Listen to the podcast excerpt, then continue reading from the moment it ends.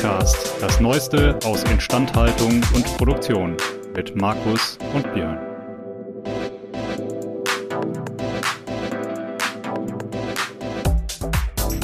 An dieser Stelle ein Dank an unseren Sponsor, denn dieser Podcast wird Ihnen präsentiert von Belfor DHD. Die Belfor DHD arbeitet jährlich an bis zu 3000 Maschinen und Produktionsanlagen von unterschiedlichen Herstellern. Das macht die Belfor DHD zu dem Dienstleister, wenn es um die herstellerunabhängige Wartung, Reparatur und Überholung von Maschinen und Produktionsanlagen geht. Mehr Infos zu unserem Sponsor finden Sie über den Link in den Show Notes. Herzlich willkommen zu unserem kleinen FVI-Podcast und die meisten werden sich schon daran gewöhnt haben. Mir gegenüber sitzt der, man errät es, unheimlich gut aussehende, wie immer lachende Markus Ahorner. Hallo Markus. Hallo Björn. Wie geht es dir heute? Erstklassig. Wir haben, oh, den, okay, erstklassig. wir haben das überlebt, was wir mit Liebe wieder vorbereitet hatten. Am letzten Freitag war der große FVI Herbst-Event, über den wir ja heute berichten werden. Und sobald dieser Schlüssel Meilenstein meiner Kalenderplanung wieder erreicht ist, dann habe ich wieder ein bisschen mehr Zeit und kann wieder ein bisschen mehr nachdenken. Daher großartig. Okay, das äh, schafft eine fantastische Überleitung, als ob wir uns vorher abgesprochen hätten, nämlich zu unserem heutigen Thema. Wir wollen ein bisschen die Nachlese zu unserem FOI-Treffen vom letzten Freitag, jetzt zum Zeitpunkt der Aufzeichnung und auch natürlich zur Veröffentlichung des Podcasts, ähm, dem letzten Freitag äh, wollen wir ein bisschen durchgehen und wollten uns da zum einen mal chronologisch vornehmen, welche Vorträge es gab, was so die Kernthesen waren ähm, und danach einmal darüber sprechen, sozusagen, wie wir beide vielleicht äh, die, die ein oder anderen Sachen äh, noch interpretieren und da vielleicht ein bisschen weiter drüber diskutieren. Fangen wir an und starten direkt rein mit dem Vortrag vom Dr. Weber, der netterweise einen Impulsvortrag gegeben hat. Ähm, dort die Kernthese, der man, glaube ich, im Großen und Ganzen auch nicht wahnsinnig widersprechen kann, nämlich dass die Hands-on-Tool-Zeiten eigentlich großartig oder meistens zum größten Teil ausgereizt sind. Das heißt, wir können eigentlich nur noch äh, Nebenzeiten optimieren und dass dafür natürlich vor allen Dingen Auffindbarkeit und die Reduktion unproduktiver Nebenzeiten eigentlich eine Kernrolle spielt. Ja, ich glaube, gibt es nicht viel zu diskutieren. Also das ist die, der klassische Ansatz zur äh, Prozessoptimierung und der bleibt wohl noch die nächsten Jahre aktuell. Ja, auf jeden Fall. Wir haben dann den Sprung gemacht zu ganz interessante Sache, wie ich fand, äh, von der Caroline Wortmann. Die hat ähm, die Universitätssicht aus Dortmund vertreten, von der TU.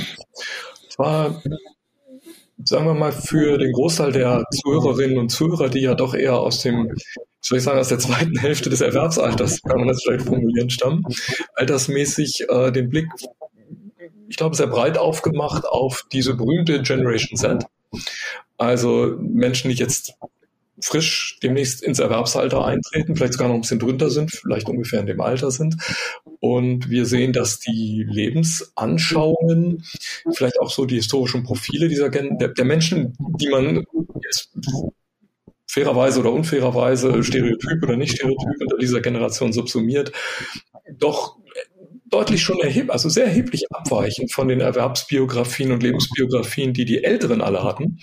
Und das ist dann immer eine potenzielle Grundlage für Clash of Cultures. Ist aber auch, glaube ich, wenn man das gegenseitig versteht, eine gute Basis, um diesen, nennen wir das ganz allgemein, vielleicht industriellen Generationenvertrauen ähm, nochmal neu zu beleuchten, ja. vielleicht auch neu auszuhandeln. Das war also wirklich sehr, sehr, sehr, sehr interessant. Ja, und vor allen Dingen, ich glaube, das ganz Spannende ist, äh, auch mal einen, einen Blick abseits der Technik zu bekommen, äh, der ja dann doch meistens wie, wie so häufig bei, bei technischen Vereinen und, und äh, technisch veranlagten Menschen dann doch äh, ja eine starke Betonung kriegt. Also das heißt, dieser soziale Aspekt, ähm, glaube ich, auch immer ganz gut, wenn der mal von außen beleuchtet wird.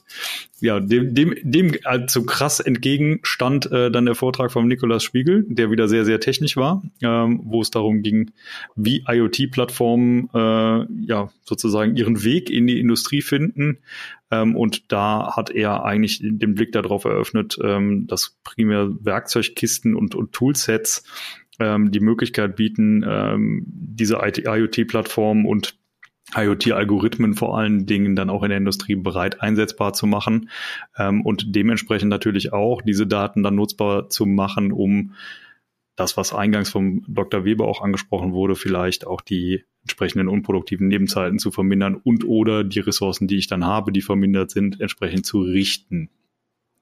Ja, und was ich beim Nikolas total interessant fand, war, also er hat ja verschiedene Varianten von, von Plattform-Einstiegen gezeigt.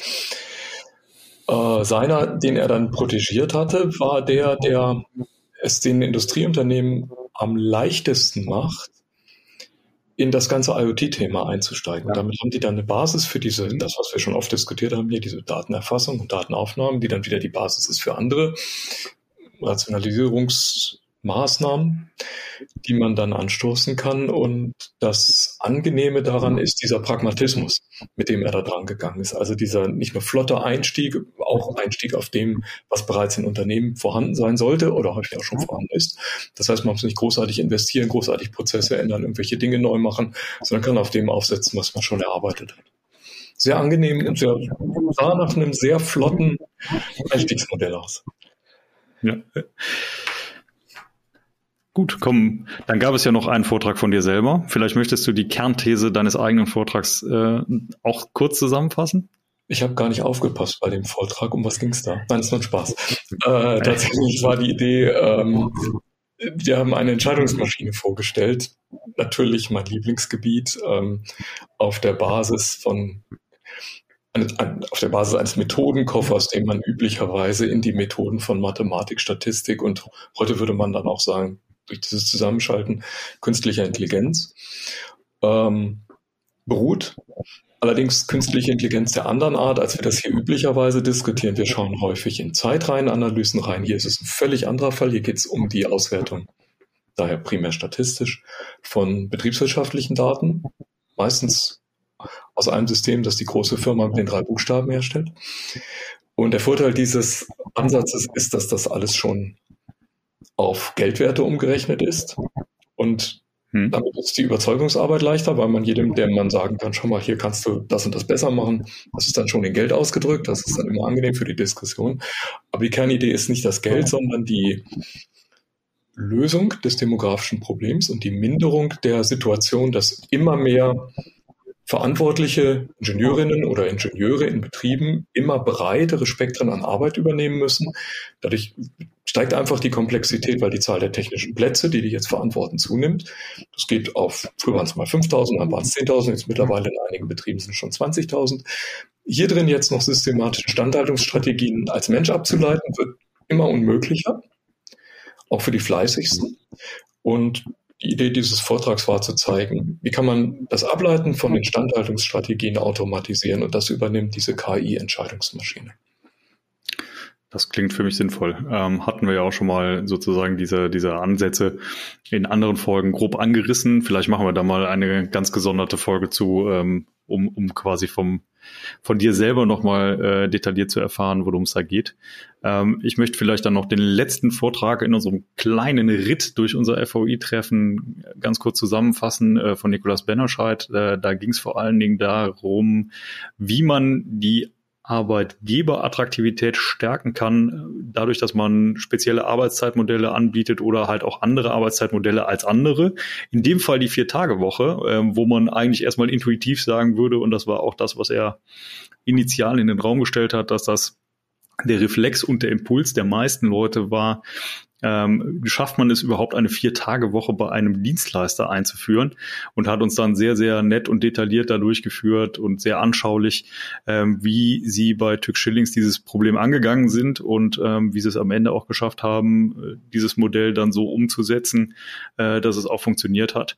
Dementsprechend, äh, ich denke mal, ein spannendes, äh, spannendes Vorbild, eine spannende Denkanregung auch äh, für andere, ähm, wie man in einem zunehmenden War for Talents dann halt sich auch positionieren kann, um eine entsprechende Attraktivität als Arbeitgeber aufrechtzuerhalten oder sogar noch zu steigern.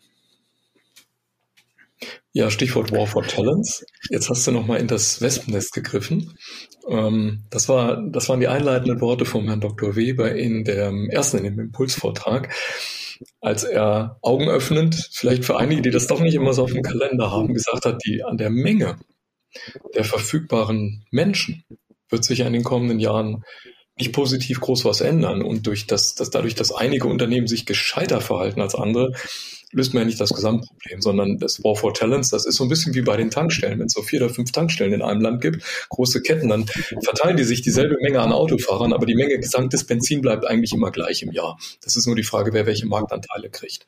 Das kann man dann über irgendwelche Verkaufsmechanismen oder Preise steigern und so ähnliches demografisches Problem aus Sicht der Einzelunternehmen auch. Jeder versucht sich am besten zu positionieren, macht dann das sein schönstes, gibt sein schönstes Erscheinungsbild in der Öffentlichkeit ab, versucht aus dem eh schon begrenzten Markt die Ressourcen wegzuziehen, aber dann fehlen sie woanders. Ja. Also über diesen War for Talent löst man das Problem insgesamt nicht. Das ist halt nur die Positionierung der einzelnen Unternehmen.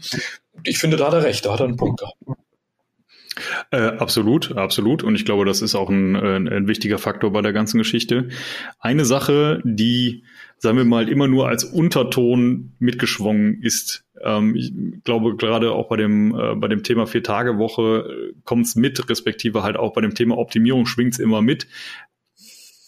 Es gab aber auch etwas Unausgesprochenes, nämlich wir orientieren uns sehr, sehr viel daran an Arbeitszeiten und durchgeführte Arbeit in Stunden, Wochen, Tage, Monate, wie auch immer. Es fällt aber oft sehr, sehr schwer, Dinge, also bei, Dinge zu messen als Resultat. Also das heißt, meistens brauche ich ja nicht eine Menge Personen, damit die eine bestimmte Menge Stunden ableisten, sondern die sollen ja eine bestimmte Menge beispielsweise technische Plätze warten können. So, und das heißt, letzten Endes muss meine Optimierung ja da drin bestehen, wenn ich jetzt sage, ne, die Gesamtmenge der Personen wird geringer, zu sagen, ich habe die gleichbleibende Menge technische Plätze oder vielleicht sogar mehr. Könnte ja sein, ich baue noch eine Anlage oder sowas. Ähm, dann diese gleichbleibende oder steigende Menge technischer Plätze mit weniger Personal warten und instand halten zu können. Das heißt, ich muss mir letzten Endes ein Zielgebäude aufbauen, was es mir ermöglicht, die vorhandenen Ressourcen personeller und technischer Natur so zu verteilen, dass ich quasi den optimalen Output erreiche. Und ich glaube, das ist halt das erste, wofür, wofür viele Unternehmen nicht nur bedingt gewappnet sind, überhaupt sozusagen dieses Zielgebäude aufzubauen und, und entsprechendes KPI-Tracking zu haben, wofür geht denn jetzt wie viel Zeit verloren und wo, wo stehen die Leute, was, was ist jetzt wirklich das Problem sozusagen. Ähm, und wenn man den Leuten sozusagen einen Arbeitsvertrag anbietet mit 40 Stunden, dann haben die keinen Anreiz, diese 40 Stunden in irgendeiner Form gewinnbringender zu verbringen. Ja, ich glaube, das, das, das trifft den Punkt perfekt. Ähm, man sieht das, glaube ich, ganz hübsch an dem grundsätzlichen Beispiel Remote-Arbeit. In Instandhaltung und Produktion ist das ja noch einfach. Erstmal geht das gar nicht remote, denn wenn ich was produzieren will, muss ich ja meistens in die Anlage hineingehen. Und bei der Instandhaltung ist es hilfreich, wenn wirklich mal jemand mit Ölkännchen und Schraubenschlüssel irgendwo steht. Also Remote-Anlagen warten, das dauert noch ein paar Jahre, bis wir da hinkommen. Und da kann ich diese Leistungsvorgaben noch relativ gut abmessen. Da, da habe ich diese Arbeitswerte. Also man kennt das ja, wenn man sein Auto in die Inspektion bringt, dann kriegt man ja meistens so eine Arbeitswertetabelle und zahlt mehr oder weniger für jede, jedes Päckchen auch einen Festpreis. Und so ähnlich funktioniert ja mittlerweile in vielen Unternehmen ja. gerade die Instandhaltung ja auch. Das ist ganz gut durchdekliniert und die einzelnen Aktivitäten sind schön gemessen und bepreist. Wer das am besten kann, der kann auch am feinsten kalkulieren, aber das löst das grundsätzliche Problem nicht. Und ich glaube, es ist auch weniger ein Vertrauensproblem als ein Zielproblem. Einerseits könnte man jetzt sagen, aus der Vertrauenssicht, ähm, Höber, kommen Sie mal zu uns ins Unternehmen oder bleiben Sie zu Hause. Ich vertraue Ihnen schon mal, dass Sie in der Zeit überhaupt was Gescheites tun. Ich meine, das ist ja die Basis für alle wirtschaftliche Zusammenarbeit. Wenn ich jemandem nicht vertraue, dann klappt das halt alles grundsätzlich nicht. Die zweite Frage ist eben diese Messbarkeit. Wie, wie finde ich denn heraus, was der Herr Höber und der Herr Aumann gerade getan haben? Und wie du schon sagst, wenn ich gute Ziele definieren kann, die Ziele sind erreicht, dann kann ich mich im nächsten Schritt darüber unterhalten, kann ich dem Herrn Höber und dem Herrn Aaron mehr Ziele geben, dann kann er ja noch mehr tun. Das ist natürlich noch eine zweite Möglichkeit, die, die, die ganze Geschichte zu steigern, aber grundsätzlich kommt das auf die Idee, dass ich die Ziele mal definieren kann. Und ich glaube, das, was Remote-Arbeit prägt, Corona in all den Jahrzehnten, und das gibt es ja im Prinzip schon ewig, äh, immer maßgeblich blockiert hat, war diese Unfähigkeit in vielen Unternehmen, genau zielorientiert zu führen. Sondern man musste weil vielleicht die Führungskräfte selber nicht genau wussten, was das Ergebnis des heutigen Tages ist, die Mannschaft oder die Vorschaft komplett bei sich haben, damit man den ja. zur Not im Eilverfahren neue Aufgaben zuwerfen kann. Dann weiß ich, A, es sind alle da, also Geld ist schon mal gut angelegt. B, ich kann jetzt hier schnell ganz kurz gucken und auch zum Not das für heute mal verschieben. Das jetzt über ein Vierteljahr planbar zu machen zu sagen, ja, der Herr Auner soll dann in drei Monaten dieses und jenes Ergebnis abliefern und in drei Monaten höchstens über Zwischenschritte zu kontrollieren, das ist von Aufgabe zu Aufgabe, von Führungskraft zu Führungskraft und von Unternehmen zu Unternehmen sicherlich verschieden. Aber es sind nicht die allermeisten, glaube ich, die das können, auch wenn es seit vielen Jahren in allen Managementbüchern steht. Also zielorientiertes Führen ist die Maßgabe aus meiner Sicht für alle effektiven. Ähm, ja, meines Erachtens nach auch, respektive es ist teilweise erschreckend, das quasi über so ein, also wenn, wenn man jetzt sich jetzt mal entfernt von dieser klassischen KPI-basierten Führung, die man halt irgendwie machen muss, weil das Management das ja gerne so hätte, ne? so wo aber auch nicht unbedingt KPIs gebildet werden, die äh, zum einen jetzt besonders besonders zugänglich für die einzelne Person sind ähm, oder die halt auch man muss ja auch fairerweise sagen, wenn man nicht vorsichtig ist bei der Definition von bestimmten KPIs oder von bestimmten Zielgrößen, kann man, kann man ja auch durchaus einen Effekt als Nebenwirkung erzielen, den man sich überhaupt nicht wünscht. Ja, ja? weil die Leute also wenn ich zum Beispiel den KPI ne? ja immer. Bitte? Die, äh, die Menschen sind ja kreativ, die erfüllen den KPI ja immer. Es gibt ja die alte Geschichte mit dem Einkäufer einer Autoindustrie, der irgendwann mal gesagt hat, ihr müsst alle mit den Preisen in den nächsten Jahren um so und so viel Prozent runter. Naja, was haben die Hersteller gemacht? Sie haben sie alle zusammengesetzt, haben kurzfristig nochmal die Preise erhöht und dann jahrelang von diesem Erhöhten das dann abgebaut. Mit anderen Worten, die ganzen Einkaufspreise waren höher als je zuvor. Ich sage jetzt nicht, welcher Fall das ist, aber ich glaube, alle wissen, von dem ich, von wem ich rede. Und dann gehen diese KPI-Vereinbarungen komplett in die Hose und nach hinten los und, und sind vollständig kontraproduktiv. Das zweite ist, man kriegt kein widerspruchsfreies System in das ganze, die ganze Idee eines Unternehmens beruht auf der Idee der Arbeitsteilung. Und irgendwann soll halt dann der Einkäufer Geld beim Einkauf sparen, aber der Produzent soll mit Qualität produzieren. Und das macht er jetzt mit Rohstoffen, bei dem jemand anders die Preise reduziert hat und eventuell die Qualität im Vorfeld schon runtergegangen ist. Also dieses System widerspruchsfrei hinzukriegen, ist eine Aufgabe in sich. Und da gibt's, also ich weiß nicht, wie viele Studiengänge auf der Welt darüber und die Balance Scorecards dieser Welt, die dabei erzeugt worden sind, die füllen, glaube ich, Bibliotheken. Aber es ist halt, es ist ein mordsschwieriges System. Und das dann noch unterwegs zu gewichten, wer kriegt von was wie viel, das, das kann man endlos betreiben. Wir haben da wirklich das über Jahrzehnte mittlerweile, glaube ich, versucht, mit und ohne mathematische Methoden zu bewerten. Das ist schon ein heißes Feld, muss man sagen persönlich finde ich Führen über Ziele angenehmer als über Verhältnisse.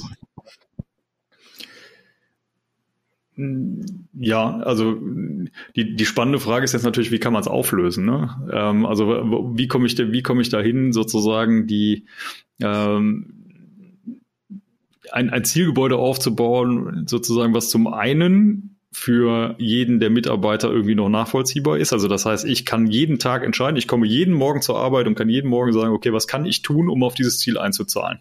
Das ist ja quasi, also das ist ja das, was, was für einen Mitarbeiter wichtig ist und zum anderen natürlich auch irgendwo die Nachvollziehbarkeit steigert. Ne?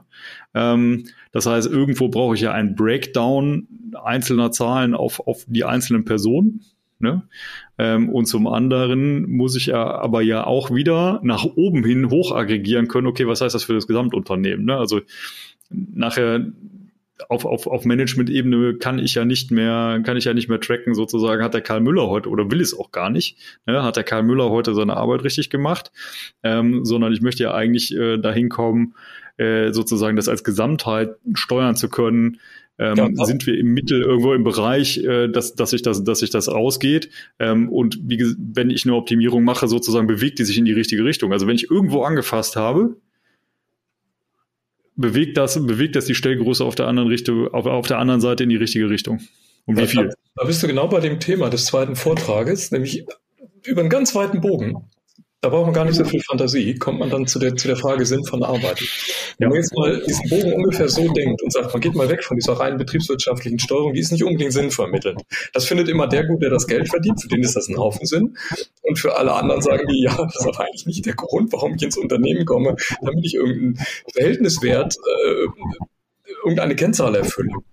Also ja, macht man, aber es ist jetzt nicht so, sagen wir mal, das vordergründige Ziel des Lebens für die meisten Menschen wenn es jetzt gelingt, diese Ziele zu übergeben, dass man sagt, also lieber Herr Höper, lieber Herr Ahoner, ähm, das ist jetzt Ihr Päckchen an Verantwortung. Erfüllen Sie das mal und man gibt den Leuten jetzt auch ein bisschen Freiraum dabei. Zum Beispiel, also meinetwegen auf der Shopfloor eben, dass man sagt, die Prioritäten, wie ihr heute die Sachen abarbeitet, die könnt ihr euch komplett selber aussuchen. Baut euch euren optimalen Instandhaltungsplan selber und euren optimalen Rundgang. Aber das kann man eben auch beliebig verbreitern oder einengen. Der, der springende Punkt ist, dass man die Verantwortung übergibt. Und nehmen wir mal an, das habe ich geschafft.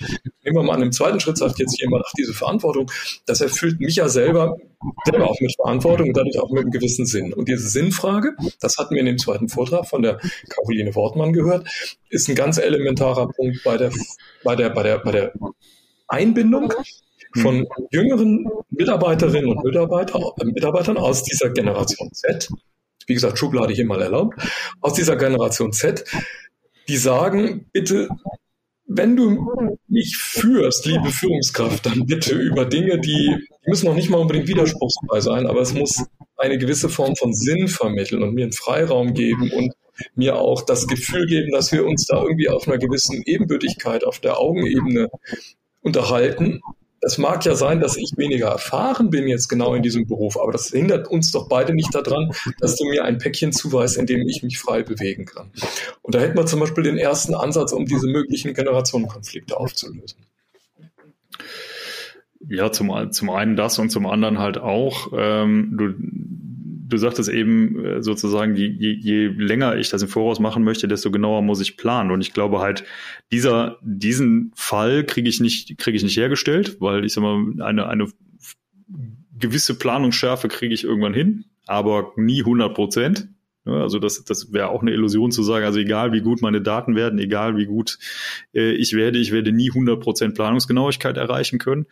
Ähm, das erfordert aber natürlich auch eine gewisse Fluidität und Agilität in der unterlagerten Organisation. Also das heißt, genau dieser Teil, den du eben angesprochen hast, dass der Selbstorganisation geht dann da rein. Nur ich, das, und jetzt kommt das Spannende, diese Agilität und Fluidität in den, in den Einzel Teams, Gruppen, wie auch immer man das nennen möchte, weil das können dann nicht mehr einzelne Personen sein, sondern es müssen mehrere Personen sein, die sozusagen gemeinsam eine, eine Aufgabe erfüllen.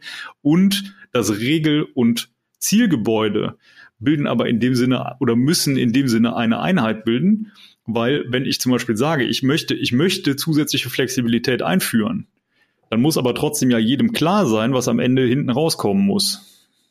So, und nur wenn ich diese Klarheit habe, es, es muss synchronisiert werden. Also es, es gibt ja Prozesse in diesem Unternehmen oder in jedem Unternehmen sind ja dadurch gekennzeichnet, dass mehrere Zahnrädchen ineinander greifen.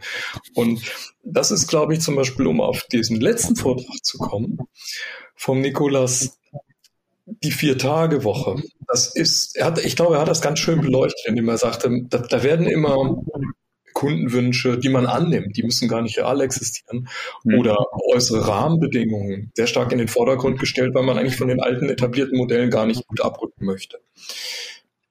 Unterstellen wir mal für, für so eine Sekunde, Kunden machen alles mit, denen ist das wurscht, Hauptsache die Leistung wird erbracht. Da ist denen eigentlich egal, ob wir beide jetzt drei oder vier oder sieben Tage da sind unterstellen wir vielleicht noch, es gibt so Rahmenbedingungen, die das auch noch mittragen. Also die optimale Welt. Was würde dann dagegen sprechen? Dann entsteht, glaube ich, der größte Faktor an Hemmnissen durch die Synchronisierung. Also zum Beispiel müssen sich irgendwann mal Leute absprechen. Die müssen also irgendwann interagieren. Die Frage ist jetzt wieder, wie tun die das? Die Interaktion ist heute viel einfacher geworden, weil ich viel digital machen kann. Die müssen nicht mehr am selben Ort sein. Früher war das ganz klar, die waren definiert. Hängt natürlich auch immer von der Berufssituation ab, aber nehmen wir mal die Möglichkeit, als, also als eine Idee, ja, wir hätten Zugriff auf alle möglichen Technologien. Und dieser, die eine super Expertin, die jetzt also ganz toll irgendwas kann, Instandhaltungsspezialistin, 40 Jahre dabei, maximale Berufserfahrung auf einem speziellen Gebiet. Ist aber jetzt im Homeoffice. So, und kann aber jetzt mit der VR-Brille und in der Augmented Reality Umgebung auf alle Informationen zugreifen und jemand anders sitzt am anderen Ende. Es gibt völlig neue Methoden der Zusammenarbeit und Kollaboration. Das heißt, diese Synchronisation von Arbeit, einer muss mit dem anderen zusammenarbeiten, jemand muss einen Schritt davor machen, jemand anders macht einen Schritt danach. Die wird, glaube ich, in Zukunft auch viel, viel einfacher. Nachteil? Jetzt sind wir bei dem Vortrag von dem anderen Nikolas, nämlich wie nutze ich sowas auf Plattformen. Bei Technologie sind wir in Deutschland und speziell würde ich sagen in der Instandhaltung da, da ist noch Luft nach oben, sagt man, glaube ich. Also da kann man noch mehr draus machen. Wir haben uns lange schwer getan, überhaupt drüber nachzudenken, was ist der kreative Ansatz, um sowas effektiv zu nutzen. Da ist aber, da ist aber, glaube ich, natürlich der, der spannende Punkt, wo dann auf einmal der demografische Wandel vom Risiko zur Chance wird. Ja. Nämlich, wenn, wenn ich, wenn ich es schaffe, diesen, genau diesen Übersprung zu machen. Und da muss man halt auch sagen, Technologie ist halt auch kein Selbstzweck in den meisten Fällen, sondern Technologie ist halt immer etwas, ein, ein Ermöglicher, ein, ein, ein Enabler für irgendetwas. Und das kann zum Beispiel ja äh, etwas sein, was ich damit möglich mache ähm, und damit dann halt in, dementsprechend auch den Trigger gesetzt bekomme durch etwas wie den demografischen Wandel, dass ich, und jetzt, wie gesagt, kommen wieder die zwei Strömungen zusammen, nämlich die einmal die Optimierung, um die insgesamt absolut kleiner werdende Zahl zu ersetzen, zum anderen aber natürlich auch meine eigene Arbeitgeberattraktivität. Also das sind ja nicht, nicht zwei verschiedene Strömungen, sondern das können ja auch die gleichen sein, ähm, die eigene Arbeitgeberattraktivität deutlich zu steigern. Also das heißt, gerade wenn ich sage, ich, ja. ich, kann, ich kann viel flexibler arbeiten, ich bin viel flexibler in der Lage, ähm, meinen Pflichten nachzugehen und auch den Pflichten, die ich vielleicht im privaten Umfeld habe, ähm, nachzugehen. Ja, und ich kann Abwanderung verhindern. Das ist ein ganz wichtiger genau. Punkt. Ich habe das wir haben das vor Jahren, vielleicht ist das jetzt so fünf, sechs Jahre her. Das war ein, das war ein Arbeitgeber, ich, wie immer, keine Namen, im süddeutschen Raum in einem hochattraktiven Umfeld und es war tatsächlich in der gewerblichen Instandhaltung dieses Konzerns. Und der stellt also mordsteure Produkte her, das heißt, die Mitarbeiter werden auch am Erfolg beteiligt. Das ist ein paradiesisches Leben. Und vor 10, 15 Jahren wäre das unvorstellbar gewesen, dass von diesem Unternehmen jemals Menschen weggehen.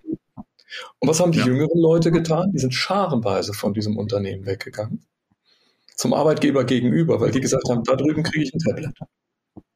Also ja. der Einsatz von Technologie, wo wir beide immer sagen, ist ja eigentlich kein Selbstzweck, ja, aber er hat mindestens mal diese Idee von Attraktivität, Mitarbeiterbindung. Und wenn es so einfache Dinge waren, ich meine, ein Tablet kann man sich im Laden kaufen, das ist jetzt selber nichts Großartiges, aber was die, diese jüngeren Mitarbeiter offenbar angezogen hat, war die Idee, hier geht ein ganz anderes Spiel los, die arbeiten mit ganz anderen Methoden, wir immer noch Papier und Bleistift, und weißt du, ich muss hier noch 30, 40 Jahre arbeiten, ich kriege jetzt vielleicht gut Geld, aber wer weiß, was in zehn Jahren ist. Und dann sind die zu dem anderen Arbeitgeber wirklich im selben Ort über die Straße gegenüber gegangen. Und dieser Kunde von uns, dem die weggelaufen sind, der hat die Welt nicht mehr verstanden. Ja. Wie gesagt, das, das kann gar nicht sein. Wir waren hier 30 Jahre lang der attraktivste Arbeitgeber in ganz Deutschland und jetzt gehen die Leute weg zu so einem Halbname, ja. Und wie kann so etwas passieren? Äh, ja, ist aber, glaube ich, auch kein Einzelfall, ne? Respektive gerade gerade diese Dinge sind sind halt weit über das Funktionale hinaus mittlerweile zu einem zu einem gewissen Attraktivitätsmerkmal geworden, respektive halt auch. Und ich glaube, das ist massiv unterschätzt. Also ähm, ich kann das für mich selber auch sagen. Also ich bin ich bin ja jetzt nicht der der allerjüngste, aber auch noch nicht der der allerälteste. Ne? Also ich bin noch nicht nicht ganz in der zweiten Hälfte meines Berufslebens. Ne? Ähm, aber für mich war es die, der größte Graus, bevor ich, äh, bevor ich mich selbstständig gemacht habe, mit schlechtem Equipment zu arbeiten. Also letztendlich, also ne, gerade beim Programmieren, äh, ich, ich persönlich finde halt generell, und dass das geht los bei Werkzeug und, und geht halt weiter mit der IT-technischen Ausstattung. Ähm, es macht ja einfach keinen Spaß, mit völlig veralteten Sachen oder mit schlechten, mit schlechter Ausstattung zu arbeiten. Und wie gesagt, das, was für für physisches Werkzeug wie Schraubendreher, Seitenschneider und Krimmzange gilt, äh, warum soll das nicht, äh, warum soll das nicht auch genauso für die IT-Ausstattung gelten? Und letzten Endes, das, also das ist meine persönliche Wahrnehmung, nur wer gutes Equipment hat, nur wer gutes Werkzeug hat, kann gute Arbeit machen. Und damit kommen wir jetzt allmählich wahrscheinlich zu dem, zu dem nächsten Teil unserer kleinen Auswertung, also was, was ist der Beitrag von Technologie? Der Nikolas hatte das ja sehr schön, also Technologie als im Sinne von eines Werkzeuges, ja. ja. Der Nikolas Spiegel hat das, glaube ich, hübsch gezeigt über die Platt, den Plattformansatz. Und das ist ja auch die Idee, wo die ganzen KI-Geschichten dann drauf aufsetzen. Also irgendwo die Plattform ist mal dafür da, die Algorithmen zu beherbergen und die Daten zu sammeln, möglichst intelligent zu speichern und auswertbar zu machen. Und da hatten wir ja in der Vergangenheit, wenn wir über das Thema gesprochen haben, sehr häufig, ich weiß nicht, ob es eine Ausrede war oder real als Angst da war, im Grunde hat sich jetzt auch überholt. Aber eine der Fragen, die man immer hatte, war, ja, wie viele Mitarbeiter sind dadurch bedroht? Und dann ist das Change Management schwierig, denn warum soll denn ein Mitarbeiter dazu beitragen, so eine Technik zu implementieren, wenn er dann nachher seinen Arbeitsplatz verliert dadurch. Und diese Fragen haben sich jetzt in Luft aufgelöst oder werden es noch tun in den kommenden Jahren, wo es noch nicht passiert ist. Denn dieser Arbeitsplatz, den diese Technologie ersetzen kann, äh, die wird eventuell gar nicht mehr dieser Arbeitsplatz wird eventuell gar nicht mehr ausgefüllt von einem Menschen, weil diese Menschen nicht mehr da sind. Also dieser alte, ich nenne ihn immer den Antagonismus zwischen Technik, das war ja in der Vergangenheit so, neue Technik, Rationalisierung, Mensch verliert. Und er ist nicht mehr da, dieser Antagonismus. Heute ist das so, entweder Technologie oder es gibt diesen Arbeitsplatz gar nicht mehr. Also da wird nichts verdrängt, da wird etwas in Kollaboration aufgelöst. Das finde ich den interessantesten Ansatz. Und das könnte jetzt aus diesem Druck heraus passieren. Das wäre natürlich das, was wir uns alle wünschen, dass Deutschland jetzt diesen Tritt in den Rücken bekommt, so ähnlich wie in der Pandemie mit den äh, Remote-Arbeitsplätzen. Wenn es denn sein muss, dann können die Deutschen ja meistens. Und vielleicht ist das mal ganz gut, dass dieser Druck jetzt entsteht und dadurch dieser Zwang zum Wandel ausgelöst hat. Ja, und ähm, also ein zweiter, ein zweiter Faktor, der glaube ich gerade so in den, in den letzten, im letzten Jahr ein ganz, ganz oder nicht ganz irrelevanter war, respektive auch während äh, die Wirtschaft ja wirklich einen, einen Hochpunkt hatte. Das, was man gemerkt hat, ist, dass viele Firmen so stark mit ihrem eigenen Tagesgeschäft beschäftigt waren, dass quasi strategische Weiter- und Neuentwicklungen gar nicht mehr zum Zug kamen und dementsprechend halt auf die lange Bank geschoben wurden. Ne? So, das, das, das waren so Dinge, wo man gesagt hat, ja, müssten wir mal. Wäre wär wichtig, dass wir das mal tun. Ne? Das war, das war das Konjunktivmodell. Ähm, äh, und das Ganze, das Ganze so lange ja, nach hinten geschoben hat, äh, dass es jetzt mittlerweile schon sehr, sehr spät ist. Dementsprechend also vielleicht auch eine leichte, eine leichte Rezession vielleicht sogar gar nicht schlecht, um, um sozusagen sich auch mal nachhaltig aufzustellen. Ähm, eine schwere ist nie gut, ne? aber ähm, wie gesagt, auch ich das, denke, auch das werden, kann. Ich denke, wir werden beides kriegen. Also wir haben jetzt ja. einen Tsunami an Veränderung vor uns in Deutschland. Wir haben so lange die Infrastrukturen und unsere ja, wie soll ich sagen, technologische Ausstattung, diese, allein dieses Basisgefüge so lange verdrängt und verschoben, dass es uns jetzt massiv einholen wird. Wir haben wahrscheinlich noch ein paar andere politische Rahmenbedingungen, die auch nicht glücklich gelaufen sind aus meiner Sicht, aber ich, wir lassen das alles weg. Denn eine wesentliche, und das war zusammenfassend, glaube ich, war das ganz hübsch, weil wir daran die These des ganzen Tages erkennen. Genau das, was du eben gesagt hast. Eigentlich ist das voller Bedrohung und eigentlich ist es schrecklich und man müsste eigentlich Selbstmord aus Angst vor dem Tode begehen. Aber das muss man nicht tun. Es gibt noch eine Variante. Man hätte ja die Alternative, kann man das Ganze in eine jede Chance, ne? äh, äh, jede Bedrohung hat ihre Chancen in eine, ich sage mal, Krisen sind gut, verschwende sie nicht, ist nicht von mir, äh, verwandeln. Und kann man aus dem ganzen Feld von Opportunities machen, also Chancen, indem man sagt, wir gehen die Sachen jetzt aktiv an. Wir haben die kreativen Möglichkeiten in Deutschland, die Technologie ist da, die liegt auf der Straße, der Druck ist gehörig. Über die Geldmittel, die wir jetzt haben, kann man sich vielleicht streiten, aber ich hoffe, einige ja. Unternehmen haben nach wie vor noch gut gefüllte Kriegskassen. Und jetzt kommt die Situation, in der wir uns kaum noch anders zu behelfen wissen. Und eventuell, ich bleibe bei meiner, bei meinem Grundwunsch. Ich weiß nicht, ob es eine These ist. Mein Grundwunsch wäre, nutzen diese Rezession, die jetzt wohl kommen wird, unvermeidlich, um zu sagen, jetzt ist die Chance, jetzt stellen wir uns vernünftig auf. Genau, respektive vielleicht an dieser Stelle, das macht nämlich nochmal schön die Brücke zum Anfang auf, nämlich äh, zum Vortrag von Dr. Weber. Die Gefahr, die natürlich entsteht, ist, dass man jetzt sämtliche altgedienten über Methoden wie Vorruhestand und ähnliches, vorzeitigem Ausscheiden, in irgendeiner Form freisetzt und darüber natürlich auf einen Schlag sämtliches Know-how und sämtliches Wissen verliert. Und ich glaube, das ist auch in keinster Weise die richtige Methode, damit umzugehen. Also dementsprechend äh, vielleicht von unserer Seite nochmal den Appell, man sollte sehr, sehr, sehr überlegt damit umgehen, äh, wie man im Moment Personalabbau gestaltet, weil mit jedem Personalabbau ist auch immer ein Wissensverlust und ein, ein Könnensverlust verbunden, ähm, den man auf jeden Fall, wenn man sich denn schon dafür entscheidet, irgendwie so organisieren sollte, dass der minimal ausfällt. Jetzt hast du mit wenigen Worten einen der Gründe gesagt, warum ich mich vor vielen Jahren selbstständig gemacht habe, Björn, weil ich mal gedacht habe, ich möchte mit 45 nicht schwer vermittelbar sein. 45 wäre ich jetzt froh, wenn ich das wäre. Aber ich bin auf jeden Fall schwer vermittelbar. Deswegen, ähm, aber natürlich, jetzt Spaß beiseite. Also ich bin völlig bei dir. Wir müssen uns wahrscheinlich auch insgesamt, das wäre auch mein großer Vorschlag, mal über andere Methoden Menschen in Arbeit zu halten, Gedanken machen. Ich glaube, wir müssen als Gesellschaftsmodell in, in vielerlei Hinsicht viel flexibler werden als früher. Also dieser ganzen ja. alten wie soll ich sagen, Manchester-Kapitalismus-Vorstellungen, ja, da wird, man läuft da mit so einem Sack auf dem Rücken und kann sich nicht mehr bewegen. Natürlich haben wir noch gewerbliche Arbeitsplätze, da kannst du das nicht ewig machen, kannst nicht mit jemandem mit 80 auf den Bau schicken. Aber umgekehrt ist es, glaube ich, so, dass wenn du so intellektuelle und eher Schreibtischberufe hast, eher Wissensberufe mit sehr viel Wissensroutinen, im Gegenteil, da ist mein persönliches Credo, ich finde das, glaube ich, sogar, also angenehm, wenn, wenn, ich, wenn ich so lange arbeiten könnte wie möglich, weil ich immer noch der Meinung bin, das schützt das Hirn irgendwie vor der Verkäsung. Äh, und man hat es ja auch andererseits ja oft, dass man Leute beobachtet, die dann in Pension gehen, dass es dann bei manchen wirklich auch zu einem schnellen geistigen Verfall kommt, weil die geistig gar nicht mehr gefordert sind. Also ich glaube, da gäbe es abhängig von Berufsstand, von Altersmodellen und von auch der Art, wie Menschen gearbeitet haben, noch unzählige Möglichkeiten. Und ich wäre froh, wenn wir es schaffen würden als Gesellschaft, und da müssen die Unternehmen, gut, da haben die natürlich auch ihre Randbedingungen, aber da gäbe es, glaube ich, auch Methoden, kreativ mit Wissenstransfer umzugehen, die wir heute noch gar nicht genutzt haben. Ich sage mal so, ein einziges Beispiel, es gibt soziales Jahr für Menschen, die aus der Schule kommen. Was ist mit einem sozialen Jahr für Menschen, die ihr Wissen noch weitergeben wollen und vielleicht nicht mehr endlos viel dabei verdienen, aber sagen, wieso, ich habe meine Rente, ich bin eigentlich vielleicht sogar ganz gut versorgt. Und trotzdem nutze ich das und mache noch was Gescheites in irgendeinem Unternehmen, in einem beratenden Bereich und oder oder.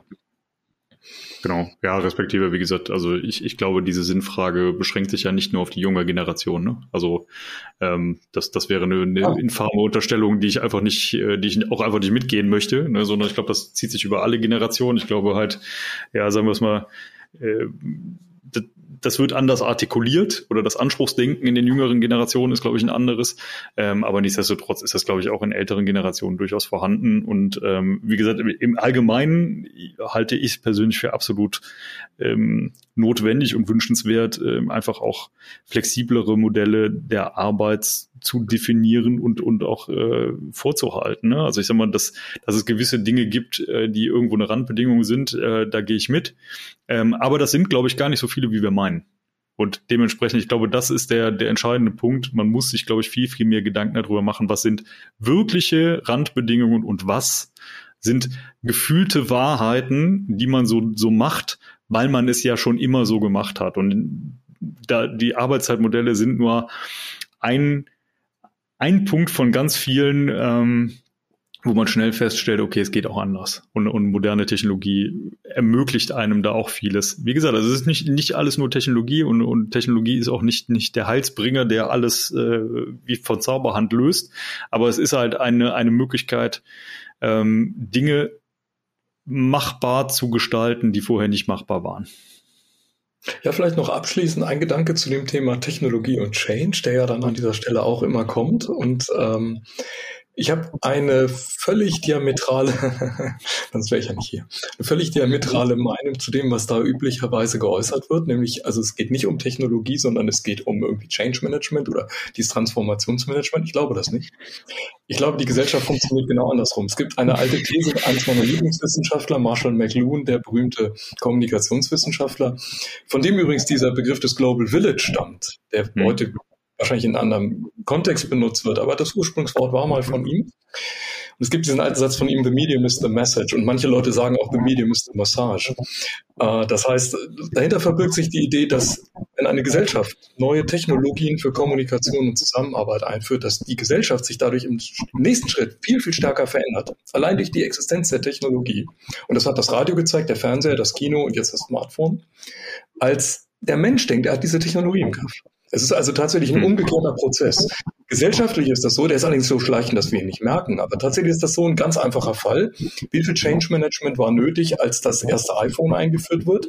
Null. Die Leute haben in Schlangen vorm Laden gestanden und wollten es haben und haben danach ihr Verhalten der Technologie angepasst. Wenn es uns gelingt, Technologie im Unternehmen so attraktiv zu machen wie ein Smartphone, dass die Leute im Prinzip danach gieren, es zu nutzen, weil es Dinge wie Kreativität, Freiheit, vielleicht Faulheit, vielleicht Komfort befördert, also alles Instinkte, die unserem, unserem, unserem klassischen Trieben eigentlich folgen und die befördern, dann kann das auf einmal eine ganz, ganz interessante Sache werden. Und wir sehen das zum Beispiel bei Fahrzeugen, beim Auto klappt es ja auch. Ja, wenn das interessanter und nicht so holprig und ein bisschen komfortabler ist, dann wollen die Leute das ja auch haben. Und da hat auch niemand Change Management gemacht. Und so wird das vermutlich auch beim autonomen Fahren passieren. Also ich bin nicht ganz sicher, ob der Gedanke stimmt. Meine große These ist, wenn die Technologie gut ist, sie wird smart in die Gesellschaft gebracht, dann folgt die Gesellschaft der Technologie und gar nicht mal so umgekehrt. Ich möchte eine Frage, die ich nicht mehr beantworten möchte, weil es den Rahmen dieser Folge komplett sprengen würde, ähm, aber abschließend noch in den Raum stellen. Und zwar folgende.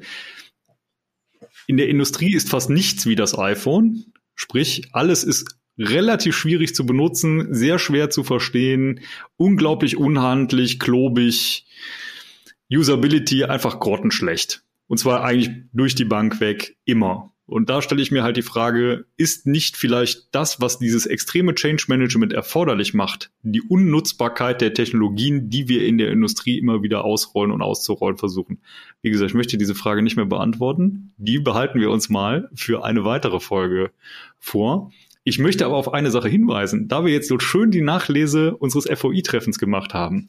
Wir haben das FOI-Treffen aufgezeichnet und mittlerweile auch einen YouTube-Kanal für das Forum Vision Instandhaltung. Äh, den Link zum Kanal werden wir auch in den Show Notes präsentieren und dementsprechend da einfach durch einen Klick. Ansonsten einfach bei YouTube Forum Vision Instandhaltung e.V. suchen und dort gerne den Kanal abonnieren. Und wer sich mit den Einzelvorträgen nochmal beschäftigen möchte, kann sie dort dann demnächst alle nachsehen. Bisher nur die Einleitung, die charmante, als Überblick von Markus Ahorner gegebene äh, Einleitungspräsentation, äh, wo auch die einzelnen Lösungsansätze nochmal zusammengefasst sind. Ähm, dementsprechend von unserer Seite die Bitte gerne raufgucken ähm, und uns Feedback geben und vielleicht auch eine Anregung, was ihr oder sie gerne noch auf diesem Kanal zusätzlich sehen mögt oder möchtet, ähm, dann können wir da vielleicht noch ein bisschen mehr Content aufspielen. Man merkt, der FVI wird lang, das FVI wird langsam zum, zum Medienkonzern ähm, und wir versuchen mehr und mehr zu kommunizieren und, und sozusagen auch Inhalte für die Instandhaltungscommunity äh, weiter zu produzieren und, zu, und zu informieren. Gut, damit sind wir am Ende unserer Folge angekommen. Markus, möchtest du noch ein Schlusswort loswerden?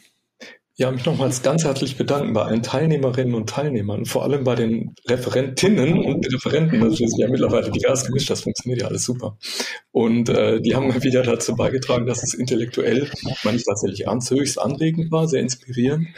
Und wir haben eigentlich immer, muss ich sagen, einmal im Quartal solche Veranstaltungen, wo es uns gelingt, also, glaube ich, ein hübsches Paket an guten, interessanten Vorträgen und Präsentationen zusammenzustellen. Deswegen hier der Aufruf noch einmal.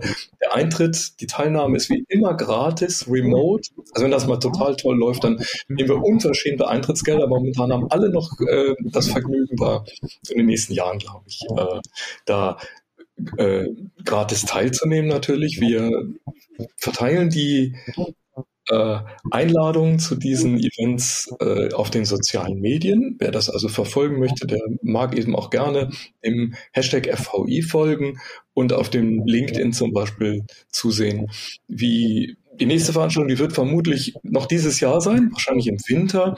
Und es ist immer der Freitag und es ist so, kann man sich so merken, der letzte Freitag ungefähr im Monat. Klappt natürlich im Dezember nicht so toll, da ist es ein bisschen davor. Äh, und ähm, geht ungefähr so über die Vormittagszeit von 9 bis 12 Uhr. Also eine Zeit, die man sich, glaube ich, auch vielleicht ganz gut frei halten kann. Und wir freuen uns immer über Teilnahme. Auf jeden Fall. Besser hätte ich es nicht ausdrücken können. Damit kommen wir zum Ende unserer Folge. Wir bedanken uns wie immer auch hier fürs Zuhören, ähm, insbesondere für alle, die es bis ganz zum Ende geschafft haben und freuen uns schon auf das nächste Mal. Auf Wiedersehen. Ja, tschüss.